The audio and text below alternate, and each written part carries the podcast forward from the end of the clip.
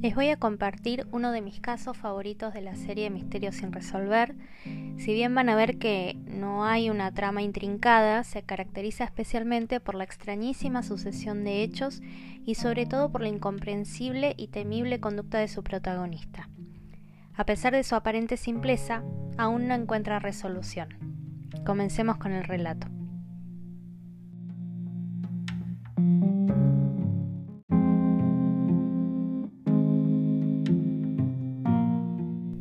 Patricia Bernadette Meehan nació el 1 de noviembre de 1951 en Pittsburgh, Pensilvania. Es hija de Dolly y Thomas Meehan y tiene un hermano y una hermana. Le gustaba mucho la aventura, los viajes y la vida en la naturaleza. Además, era una persona muy alegre. Decidió estudiar la carrera de acompañante terapéutico de niños en Oklahoma, ciudad a la que tuvo que mudarse a vivir sola para cursar sus estudios. Allí hizo muchos amigos y en tan solo cuatro años finalizó su capacitación. Durante los próximos diez años se dedicó a pleno a su trabajo de terapeuta en un centro de día, pero a pesar de haber cumplido su deseo, no se sentía del todo conforme con su ocupación. Cada vez se sentía más alejada de su familia y amigos de su ciudad natal.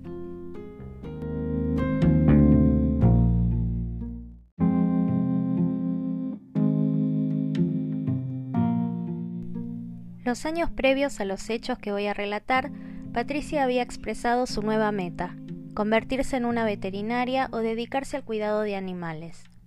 En 1985 decidió hacer el cambio y para eso se muda nuevamente de ciudad, esta vez a Bozeman, Montana. Allí vive sola también, pero en un entorno totalmente nuevo, el campo, donde se transforma en ayudante en una estancia pero a pesar de que esta nueva vida la hacía sentir más feliz, muchas veces se le dificultaba hacerse cargo de las cuentas y no le alcanzaba el dinero para sus gastos. Esta situación la obliga a tomar varios trabajos temporales en industrias locales para poder llegar a fin de mes. La última persona que confirma haber visto a Patricia fue su arrendador, quien asegura haberla notado bastante más nerviosa de lo usual en los últimos tiempos. De todas formas, no tuvieron problemas y la relación siguió normal como siempre.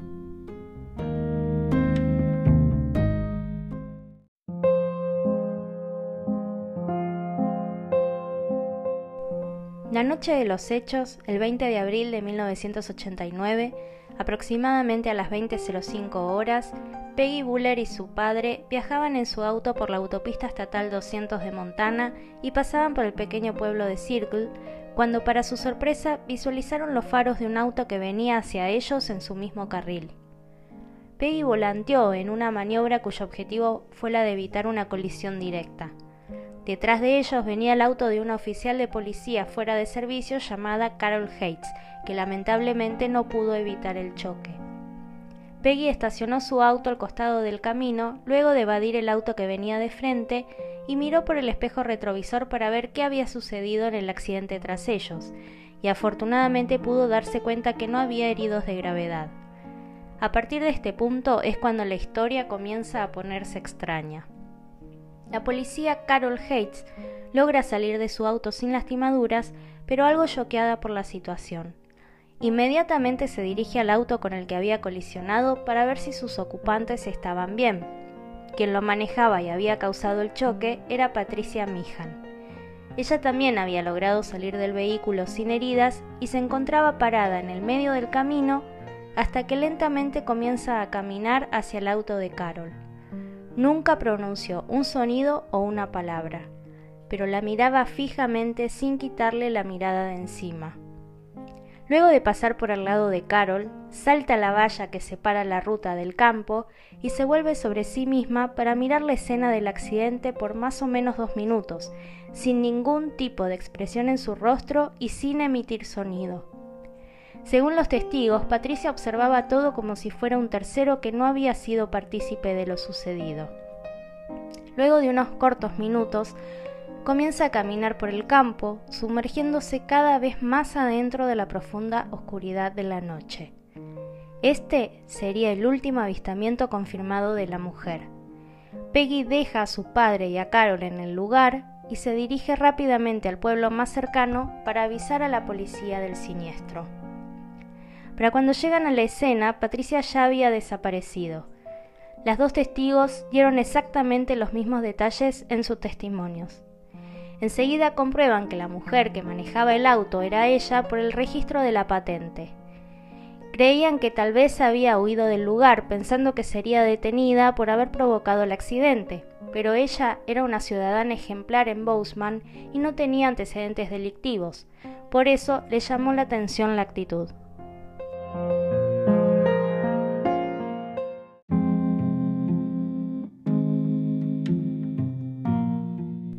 Encontraron una zapatilla deportiva a un kilómetro y medio de la ruta campo adentro, al lado de un conjunto de huellas en el terreno que eran del mismo talle de Patricia, pero extrañamente en determinado punto desaparecen por completo.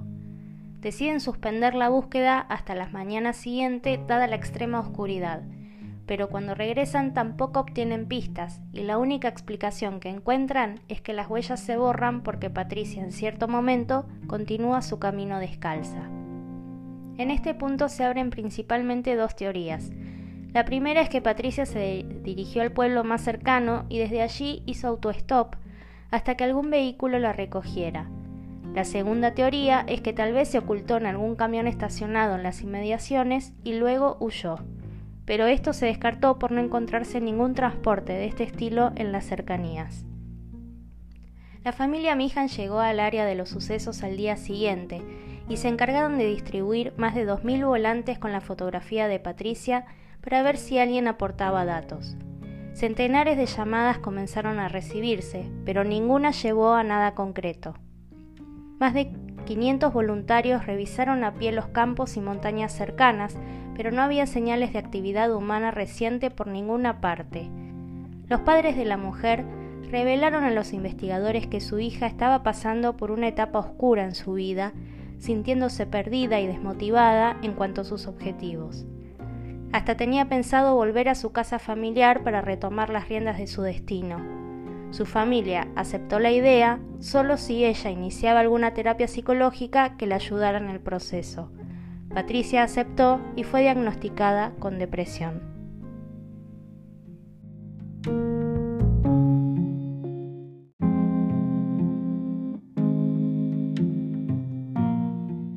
Otro interrogante se encontraba sin respuesta. ¿A dónde se dirigía Patricia esa noche? Ella vivía en la ciudad de Bozeman, pero la dirección que estaba tomando era hacia las afueras, hacia una zona completamente desierta. Se sabía que al día siguiente del accidente ella tenía una cita médica con su psicóloga, pero no se estaba dirigiendo allí, porque la profesional la atendía por la zona cercana a su casa. ¿Habría alguna información oculta que nadie sabía?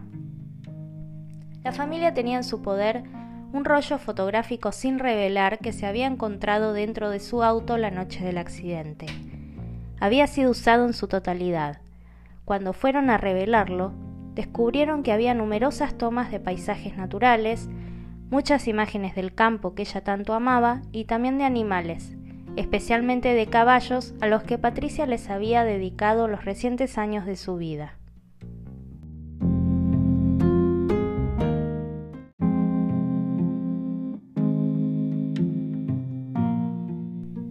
Pero hubo una imagen en particular que dejó preocupados a todos y era una fotografía al azar dentro del rollo en la cual Patricia aparece enfrente de un espejo y con cara de bastante confusión y mirada perdida.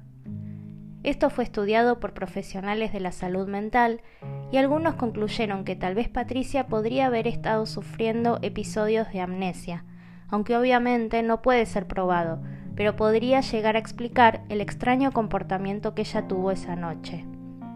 Esto llevó a las autoridades a manejar dos nuevas hipótesis respecto de la salud mental de Patricia. Por un lado, que estaba sufriendo un estado muy severo de amnesia, el cual la llevó a olvidar las reglas básicas de manejo y por esa razón estaría conduciendo en el carril equivocado y no se acordaría el camino a casa, yendo en la ruta contraria. Y la segunda teoría es que tal vez ella era bien consciente de lo que hacía, pero quería hacerse daño y manejó a propósito para estrellarse y quitarse la vida. Otro rasgo que pudieron obtener a través del análisis de la película fotográfica es que en las imágenes no había ninguna persona que no fuera Patricia sola, paisajes y animales, por lo que se pudo concluir que realmente estaba atravesando una situación de soledad profunda y no tenía una vida social activa, si bien ella había mencionado en alguna ocasión a su familia que había tenido algunos romances pasajeros en su nueva ciudad, pero nada importante, y tampoco había hecho nuevos amigos.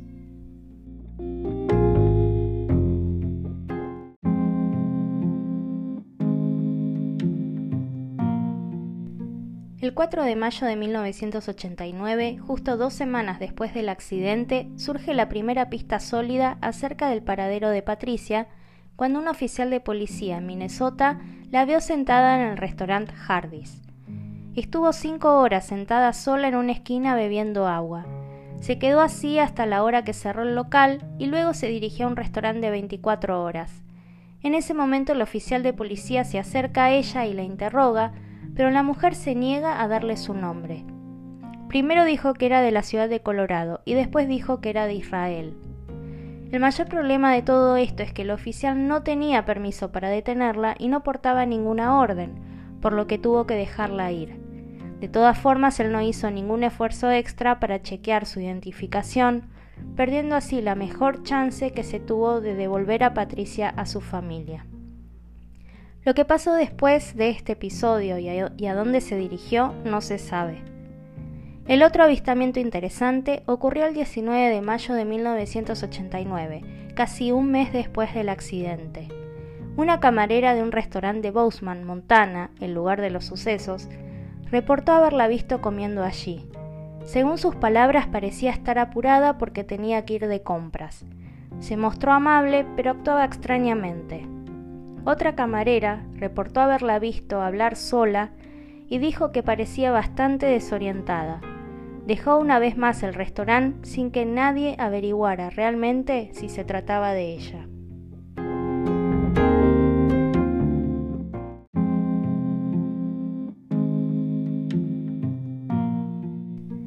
No hay más datos confiables acerca de la mujer ni de su paradero, aunque lo sorprendente es que se reportaron más de mil avistamientos de ella desde su desaparición. Pero sus familiares jamás recibieron noticias nuevas. Vamos a analizar las principales hipótesis. La primera y la que más apoyo recibe es la idea de que Patricia quería comenzar una nueva vida alejándose de todo. Ya lo había hecho anteriormente dos veces en el pasado, aunque no de forma tan drástica y violenta pero esta vez su familia no aprobaba un nuevo cambio a menos que ella iniciara una terapia psicológica, lo que tal vez la mujer no quería. ¿Qué mejor entonces que planear un falso accidente y huir a otra ciudad atravesando el campo y pidiendo a alguien que la traslade? La segunda hipótesis más aceptada es que la colisión que sufrió Patricia fue importante y pese a no haber evidencias eh, de heridas físicas, tal vez sufrió traumatismos internos que afectaron su cerebro, no solo provocándole amnesia, sino desorientación y confusión, o aún peor, alguna hemorragia que terminó de afectarla fatalmente una vez metida en la profundidad del campo en medio de la oscuridad. El lugar donde Patricia desaparece, que es Montana, es una zona de territorios muy agrestes y con clima hostil, y para la época de los hechos la temperatura era muy baja, casi helada. Tal vez Patricia no pudo soportar estas inclemencias y pereció al poco tiempo de frío y con posibles heridas internas.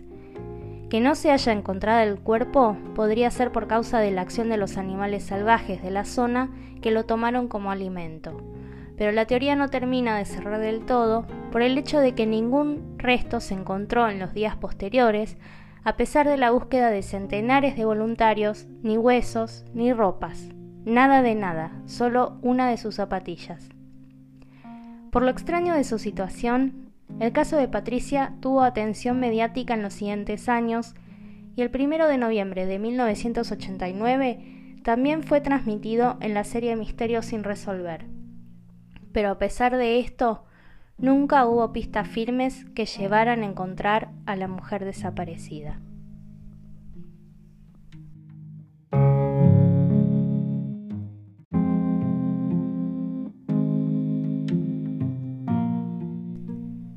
Llegamos al final del caso, les agradezco mucho el haber estado allí. No sé qué piensan ustedes. Yo soy partidaria de la teoría de que esto no fue algo planeado por Patricia. Hubiera sido mucho más fácil de repente salir de su casa y desaparecer sin decirle nada a nadie que armar todo un accidente con el, riesgo de que saliera mal y pudiera dañarse o dañar a otros no tiene mucho sentido para mí. Lo que tal vez pasó es que, bueno, realmente estaba sufriendo una situación de estrés muy grande, eh, necesitaba una terapia psicológica y toda esa confusión la llevó a salir en medio de la noche, vaya a saber a dónde se dirigía. Y bueno, el accidente fue real, pero ella quedó todavía más choqueada, en estado de confusión y bueno, salió al campo porque estaba, estaba confundida y, y se perdió, lamentablemente se habrá desmayado en algún momento no sé, le habrá pasado algo en su caminata en el medio de la nada y, y bueno, como dice la teoría que tal vez el clima no le ayudó y los animales también en estos lugares que son muy agrestes o, que tienen condiciones muy, muy salvajes eh, hacen lo suyo. Entonces tal vez por eso no encontraron restos. Es raro que no hayan encontrado ningún esqueleto ni restos de ropa. Esa parte sí es rara, pero bueno, tal vez no sé. Eh, también tiene que ver el, terreno, las lluvias, eh, se enterraron de alguna forma, bueno, no sé. Eso es lo que yo pienso. Igual es un caso muy extraño y, lamentablemente cada vez pasan más años y nadie le puede dar una solución. Obviamente a medida que pasa el tiempo es peor. Así que bueno, muchas gracias por estar. Nos vemos en el próximo capítulo.